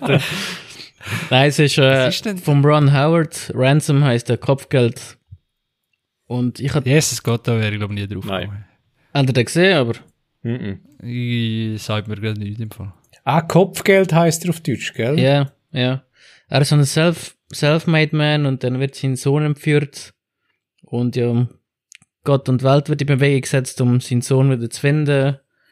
Und dann äh, geht äh, Lösegeldübergabe geht schief und dann äh, dreht er auf den Spieß um und sagt dann vor laufenden Kameras, äh, aber die zwei Millionen, Löse, zwei Millionen Lösegeld, wie viel es immer gewesen sind, die setzt jetzt das Kopfgeld aus für den Entführer von, äh, von seinem Sohn und tut so den Spieß umdrehen. Ja. Und der, ja, also von spannungstechnisch ist er wirklich sehr, sehr gut, finde ich, aber sehr dramatisch. Er spielt mega gut, der Mel Gibson, der, der Bösewicht auch. Sag jetzt nicht, wer ist, falls ihr noch nicht gesehen habt. So, äh, wirklich pff, von Mal zu Mal immer besser. Damals bin ich irgendwie enttäuscht gewesen, weil ich vielleicht irgendetwas Actionreicheres erwartet habe. Ich kann es nicht mal richtig sagen. Eben, meine Eltern sind auch immer gerne mal Gibson Film geschaut und sind auch schon enttäuscht vom Kino zurück und gesagt, äh, ist nicht so das, was wir erwartet haben. Dann bin ich irgendwie auch schon so ein bisschen down gewesen dann. Aber dann jetzt später, wenn ich den schaue, ist wirklich ein sehr, sehr spannender Film mit einem guten Bösewicht, gute Auflösung auch. Ja, schaue ich immer wieder gerne. Ja. Weißt du, was der auf IMDb hat? Was hat er? Genau das gleiche wie Science. 6.7. Okay. So genau. Ja, in dem Fall, schau. Sag, kann man's- Ja, ich habe noch 80 gesehen, ich gerade, ja. Bei 122.000, äh, die abgestimmt haben. Bei Science nimmt mich gerade Wunder. Jetzt auch 122.000, dann haben wir da irgendeine Verschwörung aufgedeckt. Oder, oder der Cache lernt nicht von meinem Browser. Ja, bei Science sind es 375.000. Und so mehr das Doppelte. Oder das Doppelte. Das mag ich nicht Kopf rechnen. So. Ja, interessant. Also Das der du nie gesehen? sich- Beide? ja, vielleicht Okay. äh, dort, gell, in den 90er hat man viel gesehen, wo einfach lineares Fernsehen, das kann man sich gar nicht mehr recht Mhm. äh, Ja, vorstellen, Ja, ja. was man alles gesehen hat und nicht. Äh, ja, aber ich gebe mir den, ich finde schon Prämisse noch eigentlich. Er ist wirklich ultra spannend. Ja.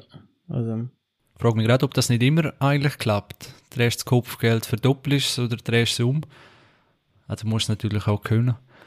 Aber, Ja, musst du schauen, sehr ja. interessant. Gut. Mhm. So, der kommt jetzt auf meine neue Liste, die ich habe. Jetzt, muss ich das nicht.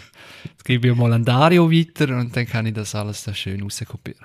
Ja, ich habe einen bisschen älteren Film. Jetzt machen wir auch ein Rätsel daraus. Ähm, rausgekommen Anfangs 80er Jahre, 1982. Mit, Ah, warte, ich habe sie Hand. Keine Ahnung. es hat letztes Jahr oder vorletztes Jahr ein, was ist eigentlich, ein Remake oder ein Teil 2 davon, wo im Jahr 2049 gespielt. ah, Blade Runner. Ah, ja, Jawohl. äh, hätte ich jetzt auch gewusst. Ja. Und, Der Adi schnappt nach mir weg. Ja- Hätte schon mal aus Gutwill einfach am Chris auch können. Ja, ja. Entschuldigung. Nein, Blade Runner ist ein Film, wo ich, glaube relativ früh das erste Mal gesehen habe, habe ich dort nicht, ich glaube, nicht so sehr peilt, weil er schon eher ein bisschen die, auch schwerere Themen drin hat. Dort ist auch recht abhängig, muss man sagen, welche Version man vom Film sieht, Director's Cut oder nicht. Und dann gibt's dort noch Abstufungen. Ähm, und ich habe, glaube zu Beginn der Kinoversion gesehen und die sind ja scheinbar deutlich schlechter. Darum hat mir der Film dort vielleicht auch nicht so geflasht. Und dann später, viel später, habe ich dann den Director's Cut gesehen, wo ein bisschen mehr Kontext gibt, der Film auch ein bisschen schlüssiger macht. Also der Film, wo man vielleicht sagen muss, eben, wo sehr in der Zukunft spielt, dem Harrison Ford in der Hauptrolle, wo eigentlich auf der Jagd ist als Kopfgeldjäger von Androiden eigentlich spielt eben weit in der Zukunft. Und eben, wo ich dann den Director's Cut gesehen habe, und wo ich dann auch eben mich weiter beschäftigt habe dem Film und ich auch Kritiker gelesen habe, hat mir der Film dann wirklich überzeugt. Ist dann sicher auch eben so der geistige Vorgänger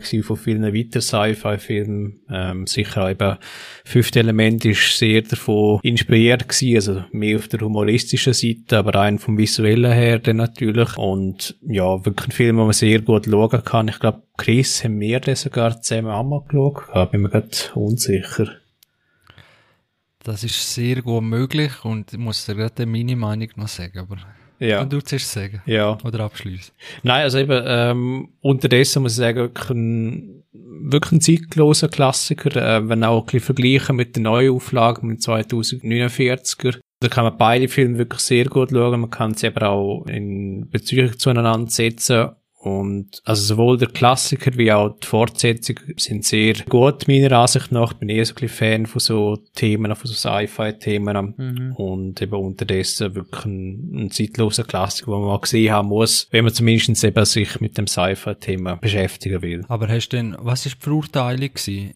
Also, der, der ist ja allgemein da er nicht erfolgreich war an der, an der Kinokasse oder hast du nicht du zuerst verurteilt oder? Ich habe glaube einfach nicht verstanden, oder es gibt ja so, glaube ich, so Filme, wo man wie zuerst ein bisschen sacken muss, oder man muss sie wiederholt schauen, damit man versteht, ähm, was der Film vielleicht will. Von mir zu Unrecht verurteilt und eben letztlich, meiner Ansicht nach, dann wirklich auch ein Klassiker, wo, er eigentlich entsprechend den Ruf genießt. Der sieht einfach immer noch geil aus, der Film. Weißt du, am ja. Anfang die Helikopterperspektive über Los Angeles, das sieht einfach immer noch geil aus. Extrem. Zeitlos, zeitlos. 40 Jahre her, weißt du, also, also Effekt Also in dem Fall gleicher Meinung, Adi. Ja, ja, natürlich. Und der Soundtrack noch, da haben wir auf und ab gelost, die Brüder und ich, von Vangelis, also, nein, zeitlos. Wenn, ja. wenn hast du denn gesehen, Adi, das erste Mal? Ah, mit 10 oder so. Dort rum. Oh, ich bin recht, recht früh eigentlich. Ja. Weil, äh, das ist für mich, Blade Runner, einmal der erste, ist für mich das, ab, das absolute Beispiel, wenn es darum geht, äh, so Klassiker, wo man nicht mehr kann nachvollziehen kann weil das ist auch, äh, der Film wird ja auch in den Himmel gelobt wie nur etwas. Mhm. Er ist natürlich gut, keine Frage, aber eben, ich weiß gar nicht, welche Version ich gesehen habe oder wir gesehen haben, Dario dort, äh, aber also wie der Schluss, die Szene, wo alle drüber reden und so weiter, der Film hat mir wirklich nichts gegeben, wo, wo irgendwie über, über gut rausgeht. Es ist es wie, äh, ja, man hat einfach schon so viel anderes gesehen, darum habe ich dich gefragt, Adi, wenn du gesehen hast. Mhm. Äh, irgendwie ist einfach nicht mehr revolutionär gewesen, ich hatte die Gedanken schon gehabt okay. in anderen Filmen oder in, in sonstigen ja, Dokumentationen oder Bücher oder sonst okay. irgendwelche Stories. Ich habe zum Beispiel Star Wars nie gesehen. Für mich ist das die Science-Fiction-Welt, die ich kennt habe. Und nicht, nicht Star Wars zum Beispiel. Ich bin mit, eher mit, ja, das ist mit, eben zum Beispiel umgekehrt. Ich gewesen, bin mit Blade Runner aufgewachsen, nicht mit, nicht mit Star Wars. Genau, das ist der Unterschied.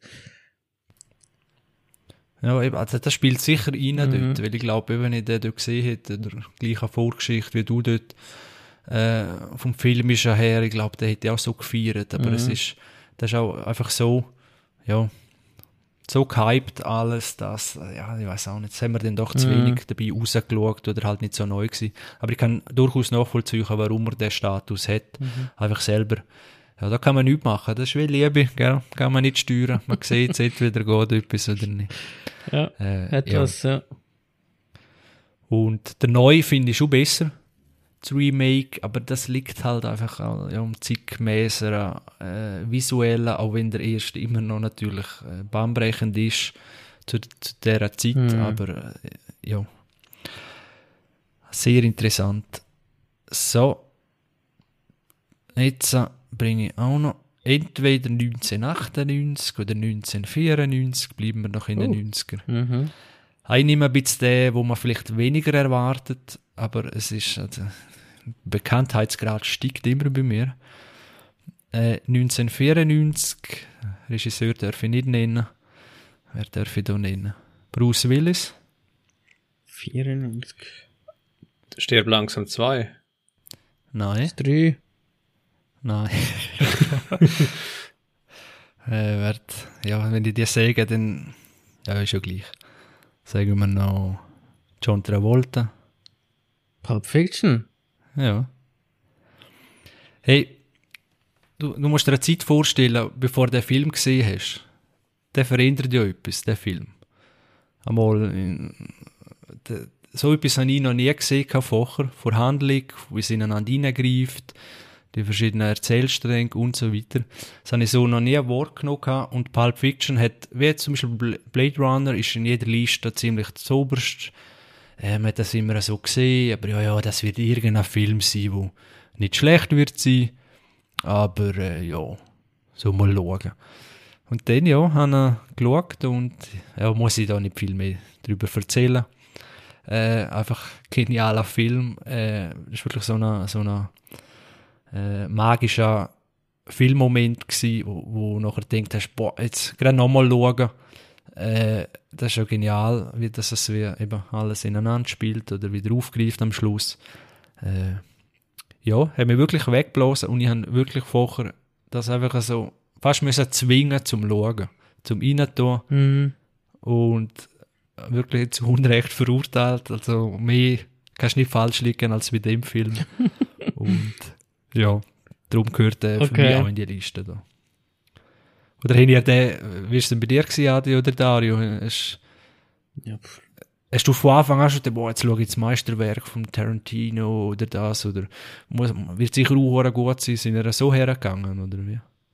Dario? Also ich muss ehrlich sagen, ich glaube, den Film einmal gesehen und ist extrem lang her schon. Und also vielleicht bin ich da ein bisschen kritische Stimme, aber mich hat damals fand ich so geflasht. Ich weiß nicht warum. Vielleicht ich, bin ich nicht in der Stimmung oder so, aber vielleicht habe ich den Hype schon mitbekommen, aber dass es wirklich dem Hype gerecht wird, wo irgendwie gesagt, ja, das ist der beste Film aller Zeiten, irgendwie Dialoge, keine Frage, sind stark und Monolog, aber jetzt für mich, für den besten Film aller Zeiten braucht es einfach noch mehr. Eigentlich, eigentlich könnte man jetzt, könnte man das einfügen, was ich über Blade Runner gesagt hat. Ist fast ein bisschen ähnlich, einfach umgekehrt jetzt. Ja, ja. Also gut, keine Frage. Vielleicht auch die Frage neu, meinen das ist der beste Tarantino? Doch. Und wenn ja, warum? Im Vergleich zu seinen anderen, ja. Ja, zuerst muss der erste Film, den ich gesehen habe von ihm, das ist, mit dem bin ich zuerst in Kontakt gekommen. Das ist etwas, wie der Chris schon gesagt hat, was du vorher noch nie so gesehen hast.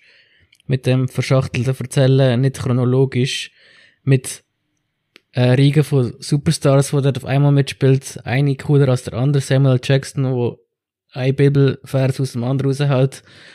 Für mich, die Szene am Schluss in dem Restaurant, ist für mich der Mr. Cool ist dann Samuel L. Jackson gewesen. Wer hätte nicht so wollen sein wie er? So, aus so einer Szene dort rauslaufen als Gewinner. Also, ist doch absoluter Wahnsinn. Das ist nur so, so ein kleines Beispiel. Oder Bruce Willis, wo sich an dem sadistischen Bastard unten recht in dem Folterkeller und, äh, also, ein Highlight jagt das nächste. Ich weiß gar nicht, wo ich soll aufhören und, ja. Aber das war der erste Film auch gewesen für mich, den ich von Tarantino gesehen habe. Und erst dann habe ich Reservoir Dogs gesehen, dann, ja. Also, Also bei mir ist, kann alles unterschreiben, bei mir ist es glaube ich aber nicht der erste gewesen, ich weiss nicht, welchen ich vorher noch gesehen weil ich habe auch Pulp Fiction relativ, eben darum habe ich immer so abgetan, also ja, das wird irgend schon gut sein, aber nicht so, habe ihn relativ spät gesehen. Und ja, ist trotzdem ganz anders als, äh, ja, auch wenn andere verschiedene An- Handlungsstränge und so weiter hatten, hat er das einfach, das optimale Pacing, mhm. Äh, einfach, und wenn du wirklich das erste Mal schaust und so, du, du weißt nicht, es kann alles passieren in dem Film. Und das finde ich so genial, weil, ja, weil, wie viel Mal hast du das noch im Kino oder sonst einfach daheim?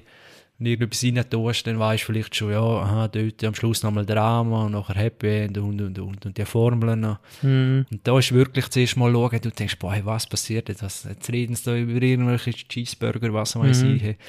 Dann passiert etwas und ja, eben, so viele Szenen können wir gar nicht aufhören. Ja, jede Figur hat seine Berechtigung, ist sind genau am richtigen Platz, wie du gesagt hast, mit dem Pacing, mit dem, was er sagt. Du kannst dir keine wegdenken, bis zu dem, wo, wo der Burger essen muss vor dem Samuel. Jackson, bis zu dem, wo die Spritze hat mit der lockigen Haar, äh, mit seiner crazy Freundin. Also, alle haben ihre Berechtigung, dort zu sein, wo sie sind, ja, in dem Film. Das ist Figuren nach und nach, die kultig sind, ja. Und dann Ja. eben Bruce Willis wird noch zum Bruce Willis, wie man nachher wie eh Ja, ja. kennengelernt hat, das wie, und das ist so, wie Geburtsstunde für mich, hat, hat sich Ja. das angefühlt dort, und, also, per, ja, einfach perfekt besetzt, alles. Ja. Top-Film, müssen wir nicht mehr sagen, und das ist für mich wirklich, dass ich den, aber, als wäre ja gut, habe ich den zu Unrecht verurteilt, oder so abgetan, als einfach, ja, ja, irgend, wird schon gut, das Film sein, aber jetzt nicht Meisterwerk. Mhm. Äh, weil, wenn ich den wie Blade Runner angeschaut hätte, ich glaube, er wäre natürlich gleich.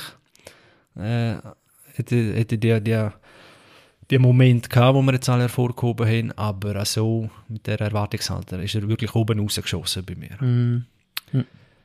So, Adi, was Ja. hast du noch auf der Liste? Wir bleiben in den 90er. 1997, ähm, Jodie Foster, Hauptrolle, Da, ich bin aus. Contact. richtig, Contact, ja. Noch nicht gesehen auf der Watchlist, noch drauf. Noch nicht gesehen. Nein. Oh, Dario, du kannst dich auf etwas freuen, ohne Scheiß. Jetzt hast, du musst hohe Erwartungen haben, wirklich. Das ist ein Film, der hat mich so 0,0 interessiert damals mit 13, was, wie alt bin ich da gewesen? Ja, 13, 14.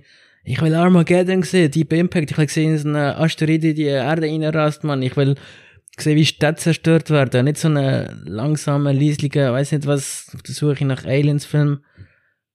Aber dann, ja, Robert Zemeckis ist Regisseur, Matthew McConaughey, Jodie Foster. Und ich hatte den irgendwann recht spät mal gesehen und der Film hat mich auch, pff, weggeblasen, ja. Eben, ein Science-Fiction-Film der anderen Art, ja. Wie ihn sonst nicht nach Schema F aufbaut, wenn du einfach sonst nicht kennst, geht eine andere Herangehensweise an, Film mit Sound auch, nicht visuell. Es, schon fast keine Rakete, die von der Erde abhebt, mal richtig all, sehr wenig, wo mehr auf so eine, ja, forschungsbasierte Art und Weise sich der Frage annähert, ja, eben gibt's Aliens, wie könnten wir in Kontakt treten mit denen? Absolut super.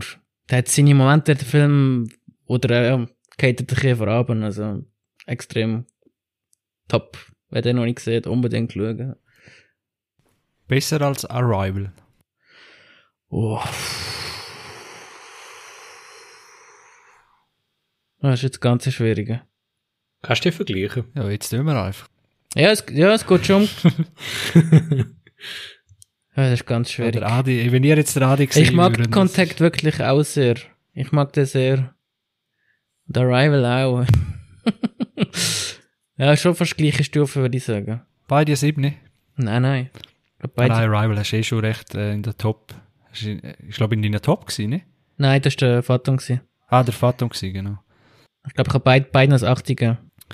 Nicht schlecht. Also, der ist auch völlig an mir, wenn den Trailer gerade mal anschauen. Du hast ihn auch noch nicht gesehen, Chris? Völlig an mir vorbei. Nein, völlig an mir vorbei. Ich. Kenne keine Szene. Also gesehen habe ich nicht. Ah, aber einfach nichts anschauen, wenn ihr den Film schaut, nichts vorher wissen, sondern einfach nur schauen, wirklich. Du gibt Szenen, die werden so gespoilert. Ah. Gut, gut. Dann breche ich gerade ab da. Ah. Der Schlüsselszene, die ich jetzt gerade gesehen habe. Ja, Oh, das ist ein Wunder. Bitte schaut einmal und sagen mir, ob ihr ihn gut findet. Bitte. Contact. Gut, der kommt da auf meine Liste. Machen wir das. Contact. Perfekt. Ja, da sind wir gespannt. Halt, das ist schon herrlich, wenn wir da auch so Tipps kriegen. Nicht Mhm. nur für die Zuhörer, sondern auch für uns. Und ja, Dario, hast du auch noch etwas auf der Liste? Habe ich noch etwas? Jetzt musst du ja sagen, sonst bin ich schon dran. Nein, also ich habe einfach, glaube ich, gerade nichts mehr spontan. Gut, dann muss ich schnell die Zeit nehmen und Kontakt notieren, sonst vergessen. So. dann, ja, geh ich mal weiter. Du kannst noch schauen, Dario, ob du noch etwas hast. Mhm. Äh, wo habe ich es jetzt gehabt? Da? Also Pulp Fiction habe ich gehabt. Dann haben wir 1998. Hey, das ist Hey, 90er 90er. Ah, ich weiss gar welchen. Ja, den kannst du noch schon droppen, wenn du weißt. Godzilla. Nein. Ja, wer auch. Er ist auch 1998. Ja, ist ein anderer, wo, aber obwohl den habe ich nicht verurteilt. Das ist Das stimmt. Aber die Kritik haben verurteilt. Stimmt, Kritiken, genau. Ja, kann man schnell dazwischen schieben. Godzilla vom Emmerich. Ah, der ist auch im, im 98. Ich glaub's, ja. Ja. Hey, ich finde den, Den finde ich auch super. den Film. Den finde ich auch Der ist- super.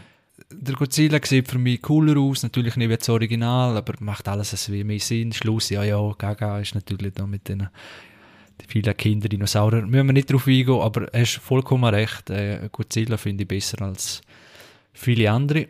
Dann, ja, 1998, wer spielt mit? Zum Beispiel der Ben Stiller. There's something about Mary. Genau. Verrückt nach Mary. Hab gedacht, ja, halt irgendeine Liebesschnulze, irgendwas, keine Ahnung, was jetzt da kommt. Cameron Diaz natürlich hoch im Kurs in den 90er oder Anfang 2000er. Äh, ja, und irgendwas wie, ich weiß gar nicht, eben lineares Fernsehen, äh, hat man den halt einmal geschaut und muss sagen, Kupferdame, das ist noch verdammt originell gsi. Äh, auch ganz weirde Szenen und, und Handlungsstränge und was weiß ich und ist jetzt auch länger her, wo ich ihn gesehen habe. Aber ich muss sagen, den habe ich nachher abgestellt und dachte, was habe ich da eigentlich gesehen? Aber so im positiven, verrückten. Ja, und da gibt es eins, zwei Szenen. Ja, eben Frisur von, von ihr, wo einmal, wo sie da durch die Haare streicht und so. Einfach so, Ja, ja. so blöd, banal. Und einfach wirklich hast du müssen lachen, wenn du das, das erste Mal gesehen hast. Äh, ben Stiller sowieso dort auch genial. Äh, also einfach eine super Komödie. Ja, eh. Ganz anders als, als ich das erwarten kann. Also wirklich, da habe ich wirklich verurteilt wie noch etwas und ja, positiv. Also bei uns ist das der meist erwarteste Film glaube ich, 1998, ja. Meist erwartest du. Ja. Im Kino schauen, wo wir den Trailer damals gesehen haben, dem müssen wir unbedingt schauen, Kollegen und ich, das weiß ich noch, ja. Da haben wir uns natürlich Wegen der Cameron Diaz oder warum allgemein, unbedingt? Farrelly-Brüder auch.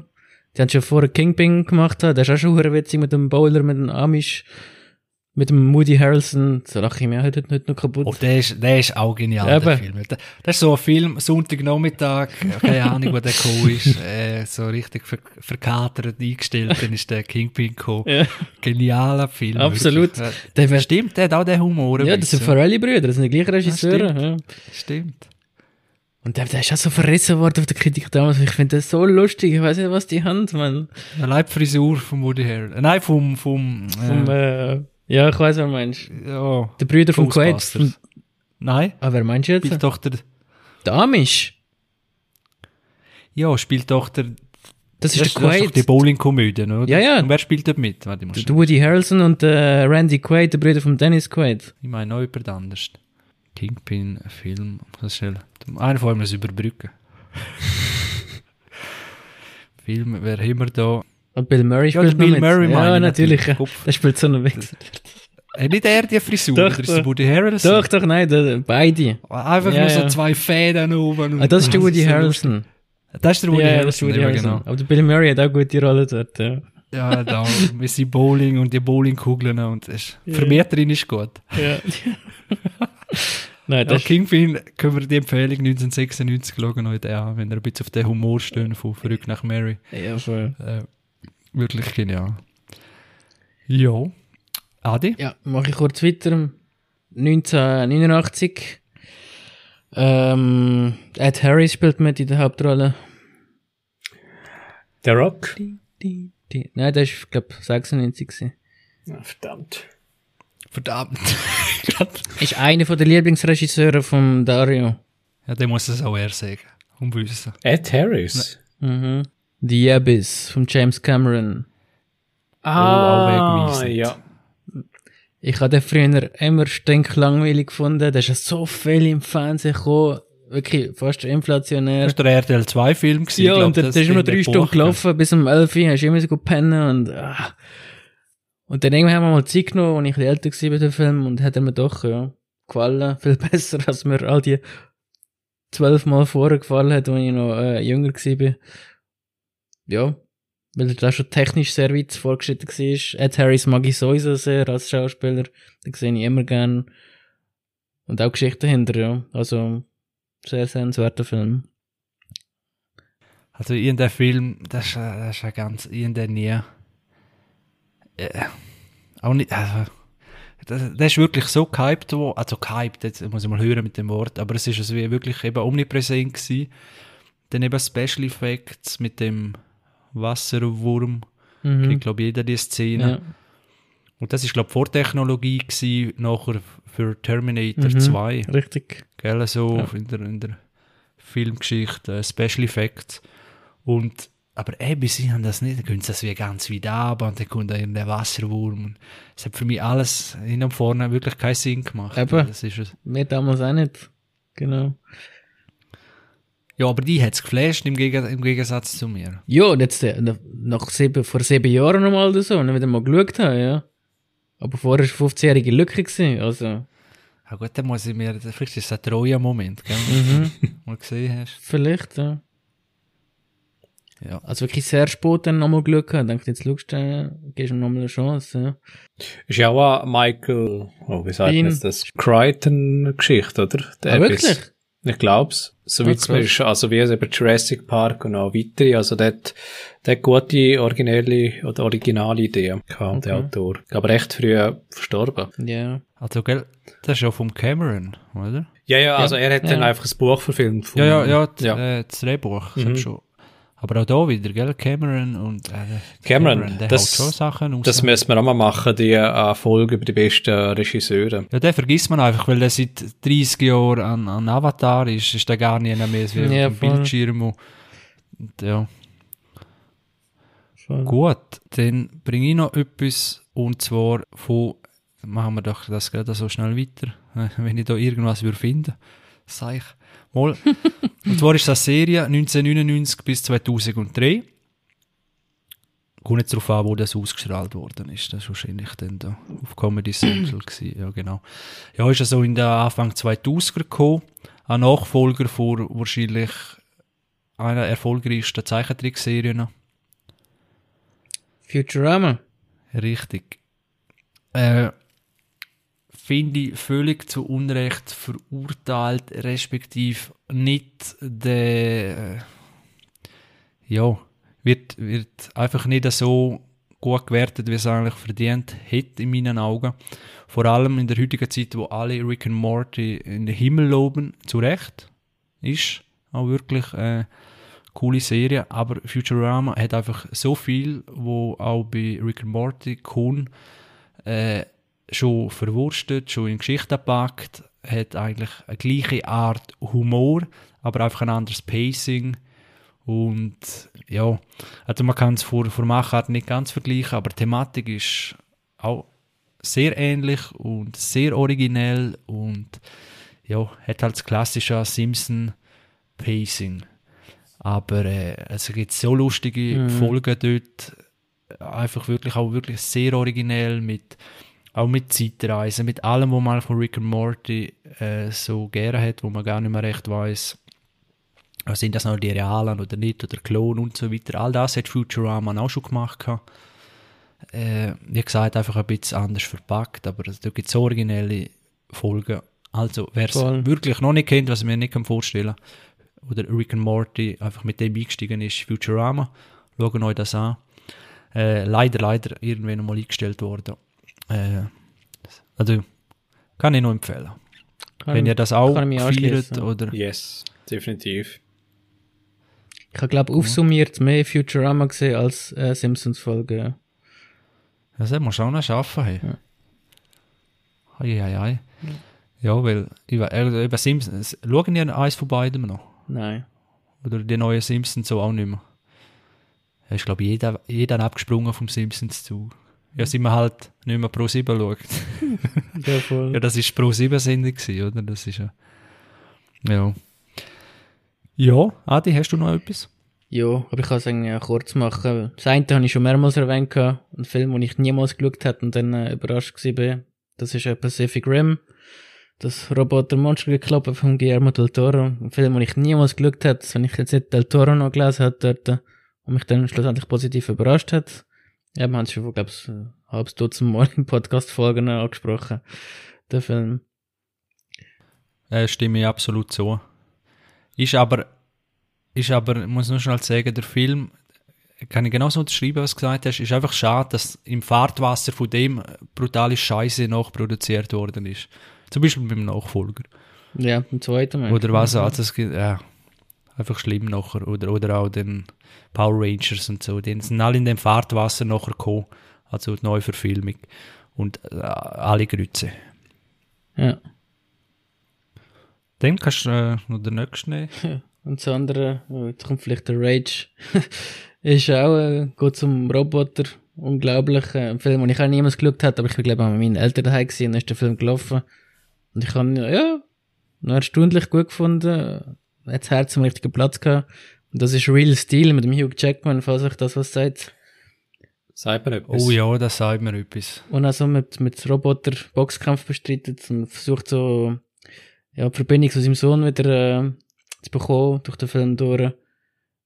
Und der schlussendlich ist noch recht unterhaltsam gewesen, muss ich sagen, ja. Und es ist ein Film, den ich nie, niemals geschaut hätte, ja. Wäre jetzt nicht da gelaufen, wo ich gesehen bin, mit meinen Eltern und, ja, bin dann trotzdem zwei Stunden da gehockt und habe gehabt. Und ich bin so, so, Hugh Jackman mag ich eigentlich sehr, ich sehe den immer sehr gern. Darum wäre es für mich jetzt auch eine Empfehlung, ja. Also den Film habe ich nicht kapiert. The Real Steel. Ja, das ist jetzt so ganz eine komische Vermarktung gewesen. Du hast wirklich nicht gewusst, was die da, was, also äh, natürlich haben wir gesehen, um was es geht, aber will jetzt nicht, dass sie ganz Film nur zeigen und dann eine ganz eine komische Welt geöffnet, als wir, weißt du, Mhm. so, also zwar gut gemacht, man hat, man hat das es wie abgekauft, aber das ist, das habe ich alles es wie nicht wollen, nicht weiter in dieser Welt verweilen, nicht das wie, und es ist, Hat auch keine ja, also es ist ganz ein also. komischer Vibe gewesen, wir, Mhm. gefühlt für mich. Ja. Aber äh, ja, sehr interessante Wahl. Also, ist das auch ein 7 bei dir? Ich habe da damals sogar ein Heblinge gesehen, ja. Also, Ja. Ja. Nicht schlecht, nicht schlecht. Komm, machen wir gerade, äh, wenn du noch ein paar hast, kannst du gerade sagen. ich glaube, das ist es jetzt langsam gewesen. Ein, einen habe ich noch, The Accountants, mit dem Ben, äh, ben Affleck, was ich das was sagt. Sagt mir Mm, nichts. Von Gavin O'Connor, das ist der, der Warrior-Regisseur war. Und Ben Affleck spielt so einen, einen Buchhalter, der spezielle Fähigkeiten hat, ähm, so ein bisschen Tick auch. Und er ist nebendran einer, glaube ich, so ein Auftragskiller. Und ich von dem Film auch so gedacht, hey, was ist das mit Ben Affleck in der Hauptrolle? So, pff, nicht gewusst, was der Film genau sein will, aber er ist dann doch ein recht geiler Action-Thriller am Schluss. Also, blendend unterhalten, ja. Blenden, das 8? Ja, gell, mit Ja, ich glaube, da Ding. habe ich das 80 gegeben sogar. Müssen wir, müssen wir hören mit der Bewertung. Aber es ist immer ein bisschen Ja. Einstufen. Das 80 habe ich gegeben. Oh, das ist Der ist irgendwie total untergegangen in der Kinokasse. Das will ich mich mal erinnern. J.K. Simmons spielt noch mit, John Berntal, genau. Und der liefert total ab, der Film, finde ich. Also, Kannst du nochmal sagen, wie er heißt? The Accountant. Mal, man hat da schon viel gehört, aber gesehen habe ich noch nie. Gut, ja, dann Ja. mache ich die Liste noch schnell fertig. Äh, sonst sind wir viel, viel zu lang da auf Sendung. Und zwar habe ich einmal American Sniper. Oder Snipers, no, American Sniper. Äh, von 2014 vom Clint Eastwood Regie mit Bradley Cooper. Und ich habe gemeint, es gibt nämlich einen Film, der heißt ähnlich. Jetzt weiß ich nicht mehr, wie der heißt. Äh, oder wo, wahrscheinlich nur Sniper oder irgendetwas. Und denkt, ja, das ist jetzt da irgendeine wieder so eine Glorifizierung von dem Ganzen und und und. Äh, und der ist aber erstaunlich hart, dramamäßig. Äh, hat mich ganz anders verwünscht, als ich gemeint habe. Äh, ja, weiß zwar ehrlich gesagt ganz am Schluss gar nicht einmal mehr. Weil ich habe den einmal gesehen, gehabt. ich weiß nur, als ich den gesehen habe, dass der mir wirklich äh, sich recht eingeprägt hat. Aber ganz am Schluss weiß ich gar nicht, ob er das Drama durchgezogen hat. Äh, aber ich glaube, einfach wäre irgendwie mal auf realistische oder wie soll ich sagen, so ein bisschen, ja, wo das nicht einfach glorifizierter Krieg und was das alles äh, ja, auslöst mit einem, die Traumata und so weiter, äh, ist das ein sehr eindrücklich inszenierter Film. Mhm. Habt ihr den auch gesehen? Ja. Nein, nicht gesehen. Und ja, also es gibt wirklich zwei, drei Szenen, einfach eine kurz, ist glaube ich ein, ein Kind auf der Straße, äh, wo sind sie, im Irak? Glaube, ja. Er ist ein Kind in der Straße, er, Bradley Cooper, liegt als Sniper auf dem Dach und äh, ja, über, überwacht der Platz und dann heißt auf einmal, das Kind hätte ja Sprengstoffweste an oder so eine Bombe und will bald zünden und kriegt eigentlich, so viele noch weiss, der, der Befehl, Mhm. zum Abschiessen das Kind und dann siehst du einfach so wirklich die Anspannung und er muss jetzt entscheiden, soll er das Kind wirklich töten. Es ist nicht ganz sicher, ob es wirklich eine Bombe hat oder nicht und er muss jetzt reagieren, sonst ist es Sport. Und das ist ja so eine Szene, wo du Mhm. wirklich äh, genial inszeniert und, und das aufzeigt, wie, ja, wie die Entscheidungen, wie schnell das es geht, leben, wegleben, ja, töten oder eben nicht. Wie es eigentlich Gott spielen. Das ist eine gute Also Szene wirklich. dort. Ja. Ja, sehr eindrücklich. Dann noch kurz, was habe ich noch gehabt? Starship Troopers habe ich gehabt, auf der Liste, oder immer noch, wie Ja. auch immer. Äh, 1997, Paul Verhoeven. Ja. Äh, ich habe wirklich nichts. Das ist auch wieder so, irgendwann mal. Viertel 2 gekommen, keine Ahnung, irgendwann oben. Nichts erwartet, gemeint, dass ich da irgendein billiger Science-Fiction, irgendwas Film und dann ist der einfach nur geil. Mhm.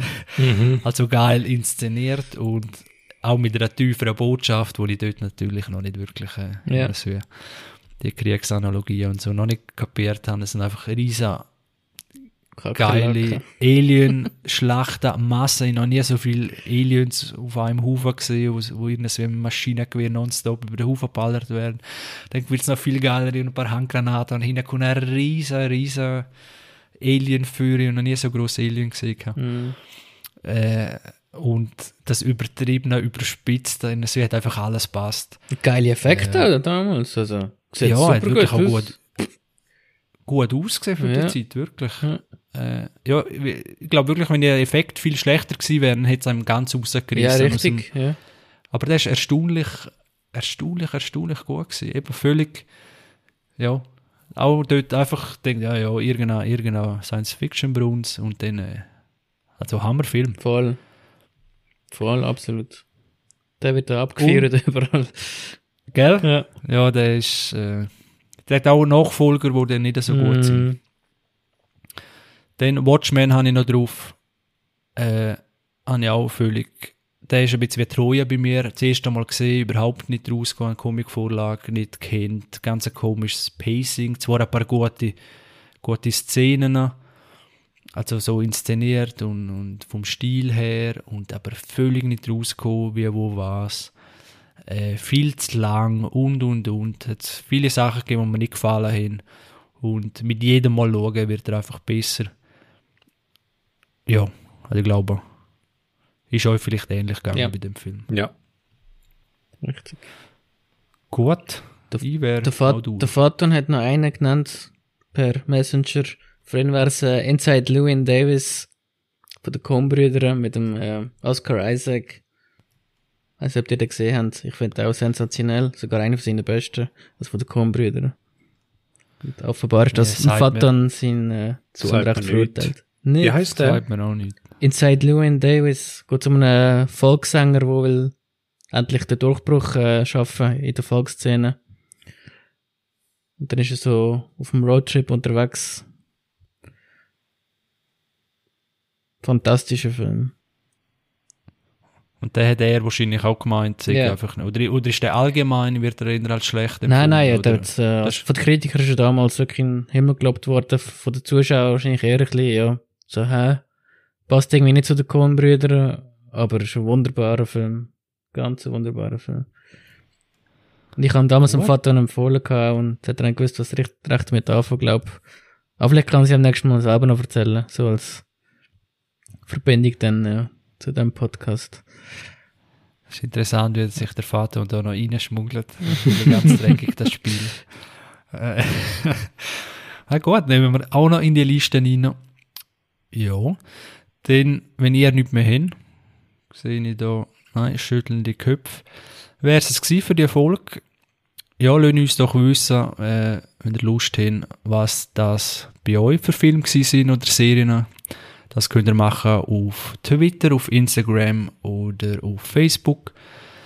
Äh, ja, lasst uns wissen, was habt ihr zu Unrecht verurteilt, was habt ihr besser gefunden. Ihr könnt uns auch schreiben auf die filmpaten.gmail.com und ja, lasst uns Feedback da. Bleiben gesund, gehen ins Kino, schauen Serie. Bis bald. Ciao miteinander. Tschüss zusammen. Ciao zusammen.